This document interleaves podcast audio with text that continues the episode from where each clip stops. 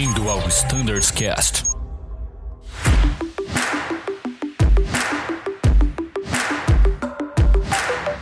Fala pessoal que acompanha o Standards Cast, sejam todos muito bem-vindos a mais um episódio da frota A330.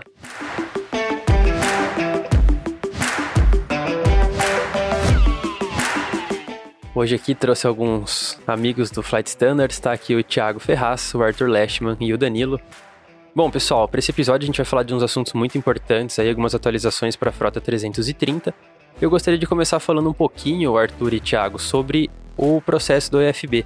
Né, nós iniciamos a fase 4, que é a fase final de certificação, todos os pilotos né, preencheram aqueles formulários, eles encaminharam os formulários para a gente, e agora, quais são os próximos passos? Vocês têm algum recado importante aí para os pilotos da Frota 330?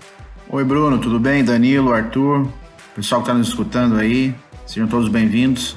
É, eu queria primeiro agradecer a, a todo o grupo do, do, A330 pela contribuição, né?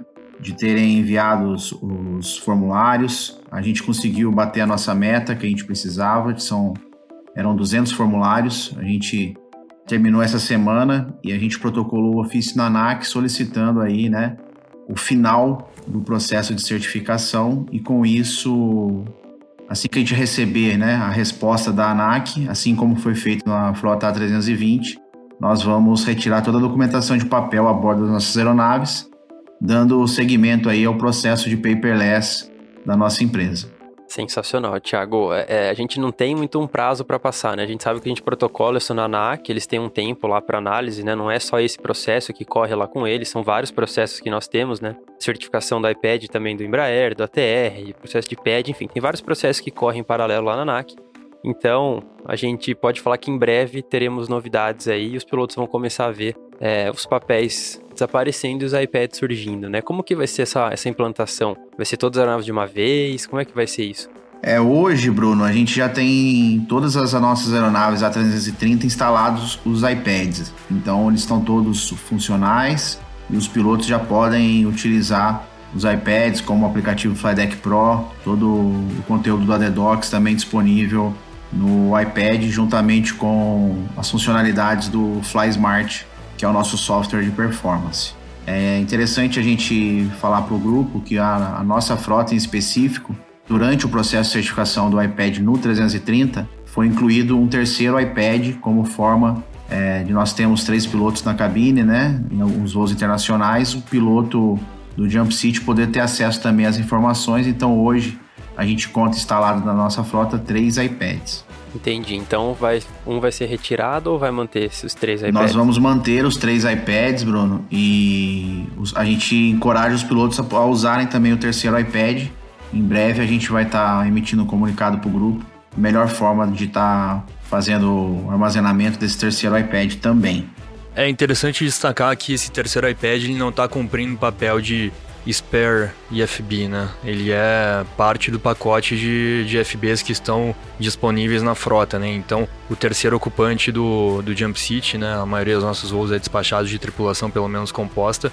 É, o iPad está aí para ser usado. Então, esse é o papel dele, tanto que o nosso despacho na MEL é 3/1, né? De fato, 3/2, enfim. Então, tá aí para ser usado. E já não dá para viver sem, né, cara? Pô, que coisa boa esse iPad. É sem dúvida, né? sem dúvida. Faz toda a diferença. Demais. E, pessoal, nós temos boletins, tem o nosso MGO, quais são os procedimentos em caso de falha de FB, tem despacho da Mel, então é um dispositivo como a gente pode considerar como novo, né? Então é sempre legal a gente estar tá atento aí ao como proceder né, em caso de uma contingência, né? Enfim, se eu posso trocar de lado, quais são os procedimentos relacionados a esse novo dispositivo. É muito legal aí todos estarem cientes das publicações e no caso de dúvidas entrar em contato aí com o Arthur, com o Thiago. Eles estão 100% disponíveis para atender as, as dúvidas, né?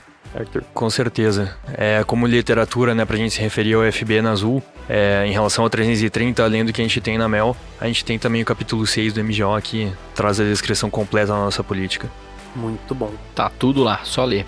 Exatamente, pessoal. E já partindo para o nosso próximo assunto, que eu acho que é muito importante para a frota 330. Agora a gente faz alguns voos nacionais, mas eu acho que a grande maioria dos nossos voos do 330 são internacionais. Sim. E todos os pilotos devem saber, né? É um tema muito importante. Nós tivemos recentemente, né, Arthur, a revisão do MyS, que trata do ETOPS, a IS 121012, e ela vai refletir em algumas mudanças, né, de MGO, enfim. quais são as, acho que os principais pontos, o que você gostaria de comentar para os pilotos do 330 que vão ETOPS, né? Então, assim, acho que é muito importante eles estarem cientes dessas mudanças e o que, que eles podem esperar de alterações dos nossos manuais.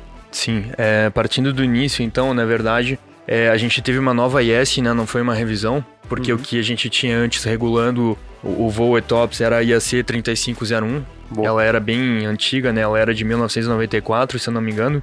Pô, eu tinha um então- ano de idade quando escreveram isso. É que eu nasci. Você, nem, você nasceu em 94? eu nasci em 94. Eu também. Olha então só. dá pra ver que ela tava bem defasada, né? Tá, digamos assim, a nossa antiga. realidade, né? Então, com a, a elaboração, né, a, da, da IS 121012, além de trazer uma legislação bem mais organizada, ela também se adequa muito mais à nossa realidade, né?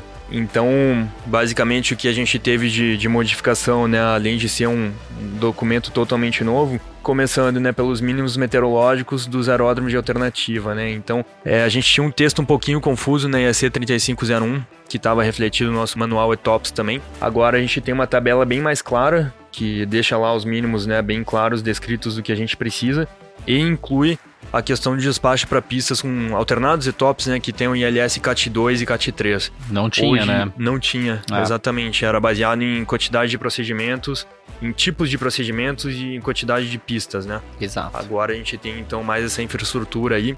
Não reflete muito pra gente hoje, né? Porque os nossos alternados e tops basicamente são os três do Brasil, Recife, Fortaleza e Natal, além de Sal, né? Então nenhum deles tem CAT 2 ou CAT 3. Mas o AIS se adequou a essa realidade de hoje, né? Que, que pode ser útil em algum dia. Quem sabe no futuro, né? Quem Exatamente. sabe? Quem sabe?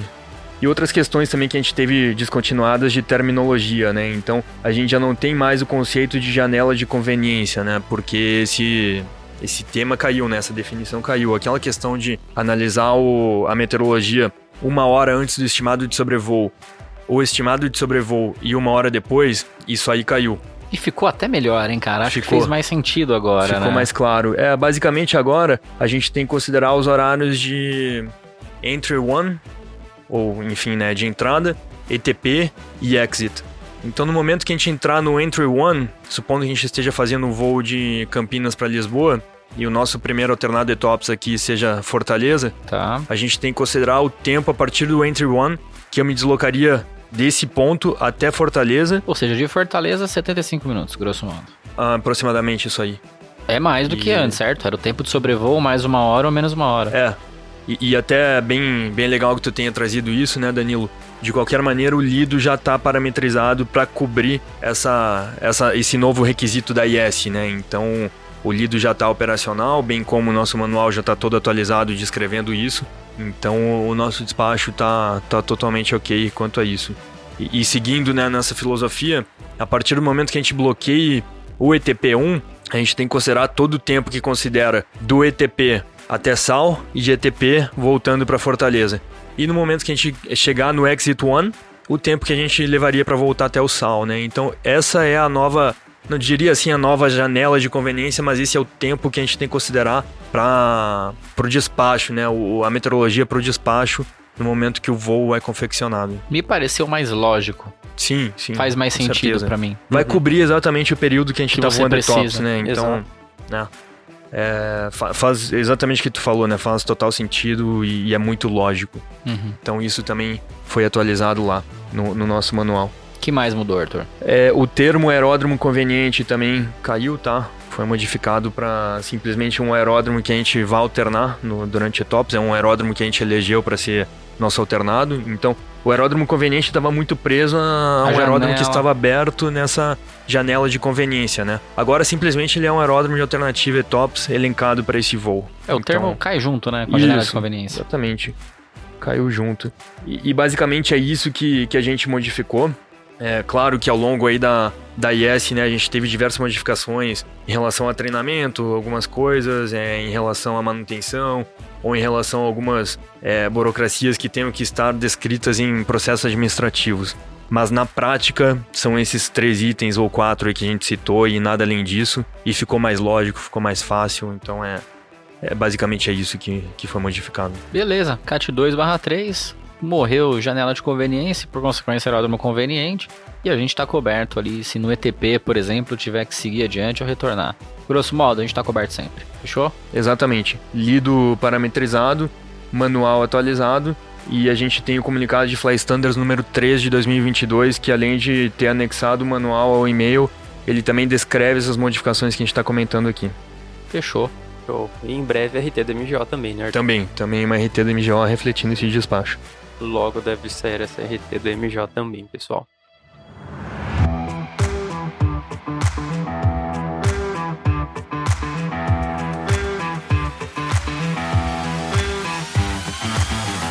Bom, sensacional. Se alguém tiver mais alguma dúvida, tiver curiosidade, tem gente que eu sei que gosta, né? É só entrar lá no site da ANAC, procurar pela IS 121012, certo, Arthur?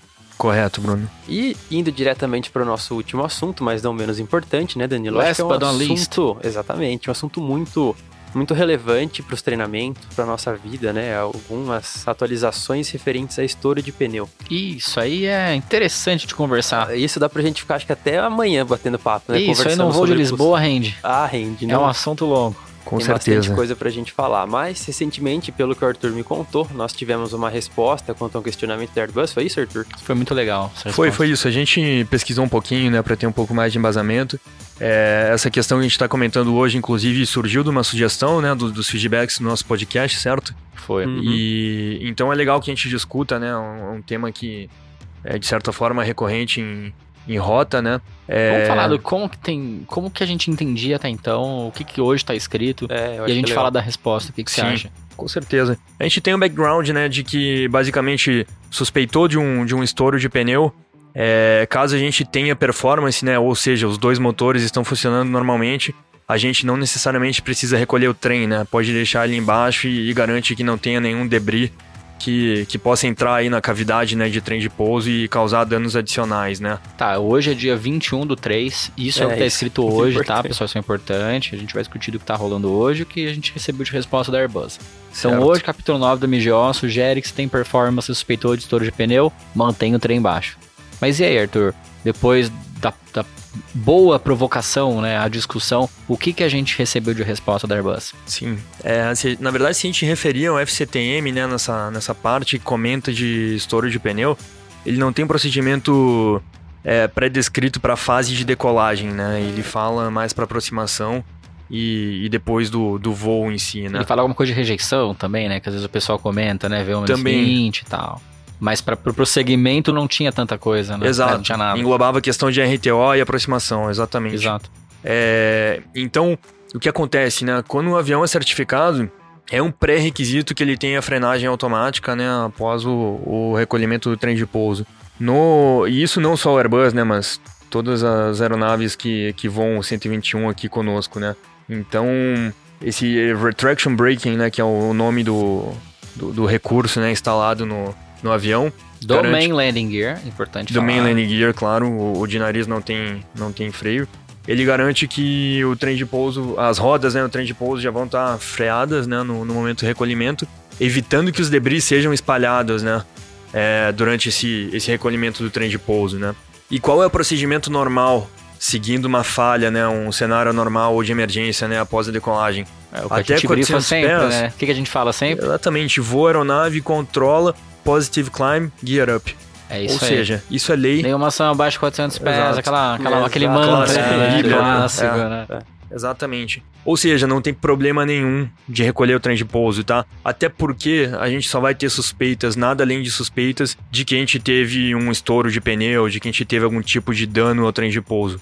Ou seja, a gente não tem como garantir nada, o procedimento padrão é recolher o trem, a gente tem esse respaldo do fabricante, a gente tem uma certificação do avião quando Ele ele... é certificado Exato, isso, na fase de certificação sistema. do avião. Então não, não tem problema nenhum em fazer o, o recolhimento do trem. Dessa maneira a gente garante tudo. O procedimento normal sendo feito, bem como se a gente tiver uma falha de motor aí agregado a esse cenário, a gente vai estar com o trem em cima e cumprindo com os gradientes mínimos aí que a gente tem que cumprir, seguindo uma falha de motor. É interessante comentar, né, que essa, essa frenagem automática no recolhimento, ela é o que previne justamente o cenário de ter um pneu girando em alta velocidade e retrair girando e espalhar esses Hum. possíveis debris, né? Exatamente. Então a frenagem automática ela tá aí justamente para isso e isto é requisito para a certificação e é levado em consideração. Então na prática, de novo, estamos cobertos? Estamos totalmente cobertos. Positive climb? Gear up, Gear e up. estamos garantidos. É isso. Sensacional. Então a gente pode ter dúvidas né, na nossa operação, é, inclusive sobre o despacho de, com o trem de pouso embaixo, né? Hoje a gente tem Boa. só aplicável ao céu e não tem ao NEL. É engraçado, né? A gente fala muito sobre mitos, né? Antigamente aqui tinha um quadro que mandava por e-mail que era os caçadores de mitos. Isso. Lembra disso daí? A gente recebia por e-mail? Tinha que voltar, acho massa. Enfim, a gente faz aqui no Standards Cash. Isso vem de muito tempo, né? Ah, eu lembro quando eu voava em Embraer, a gente falava, olha, a tabela de despacho com o trem de pouso embaixo, né? O peso máximo de decolagem é tal por causa do monomotor, não sei o que. E puxa, se você tomar um mono, calma, gente. Isso, esse cenário ele, ele é previsto e até certa medida, ele é estudado quanto à sua probabilidade. Ele é possível de acontecer? Ele é. Uma falha de motor associada ao não recolhimento de um trem. Ele é provável de acontecer? Aí é que tá. Ele, ele beira a improbabilidade estatística. Uhum. Pode acontecer mesmo assim? Pode, porque a gente tá falando de matemática, Claro. tá? Mas se basear numa improbabilidade estatística é, é, é a mesma coisa que a gente ter medo de ficar aqui no prédio da Uneson onde a gente tá gravando, porque ele é possível que ele caia, mas é extremamente improvável. Só que se existe uma possibilidade, então eu nem venho pra cá. É mais ou Exato. menos isso, Por isso, Exato. que tem, por isso que tem a Mel, né? Por isso que Sim. despacham vários itens. aqui. Exatamente, a- é, esse é o ponto, Bruno. No momento que a gente vai usar aquela tabela, é o momento que a gente já vai sair despachado com o trem de pouso. A gente sabe que a gente nem vai tentar recolher ele. Por causa disso, ele está analisando aí os gradientes mínimos de decolagem até um determinado peso, porque tendo uma possível falha de motor, ele só vai conseguir cumprir aqueles mínimos, né? Se ele tiver com menos peso. E é um ferry flight, né, cara? É um Exato, outro exato. tipo de operação, não tem nada a ver com o que a Então, gente conduz aqui. É isso aí. Mas basicamente a gente sabe. é, suspeitou de falha de, de trem de pouso durante a corrida, a gente vai recolher, que é o que a gente comentou até agora. Ou seja, pode perder o motor, a gente vai conseguir cumprir com os gradientes também. É pior diferente de um gente despacho. cumpre mesmo assim, esse é exato, ponto. exato. Diferente de um despacho no qual a gente vai sair com o trem embaixo, né?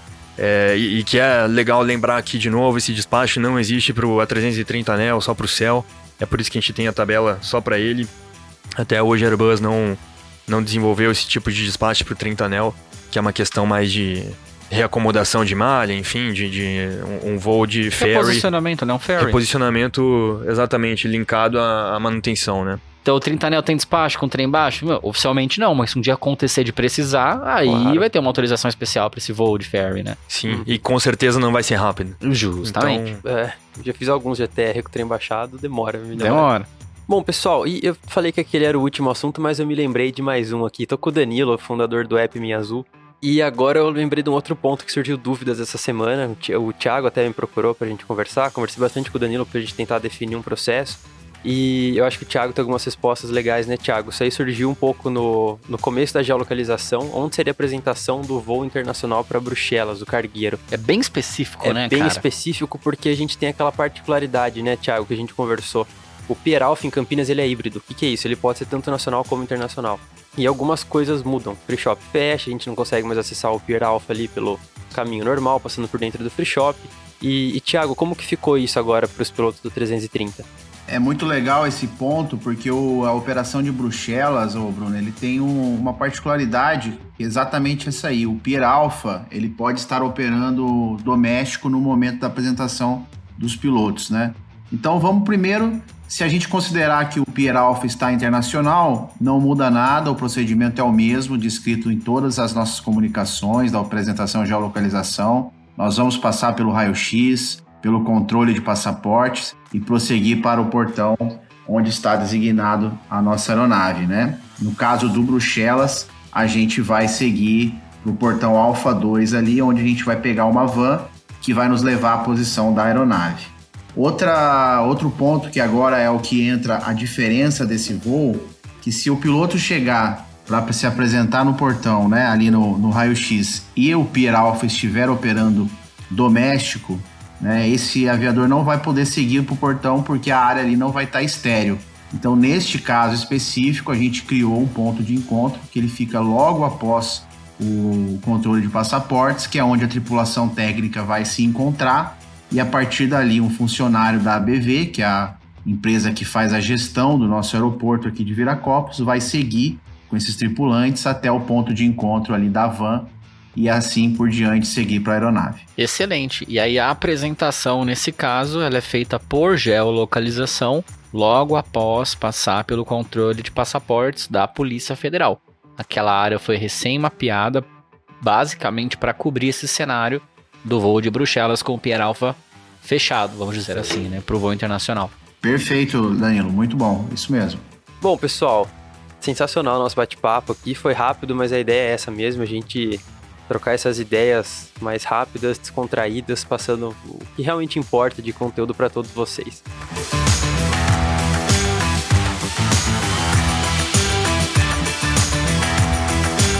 Então é isso, pessoal. Gostaria de agradecer a todos mais uma vez aí pela audiência. No caso de dúvidas, sugestões, elogios, críticas, estamos sempre disponíveis através do nosso e-mail, que todos vocês conhecem. Um grande abraço a todos, ótimos voos e tchau.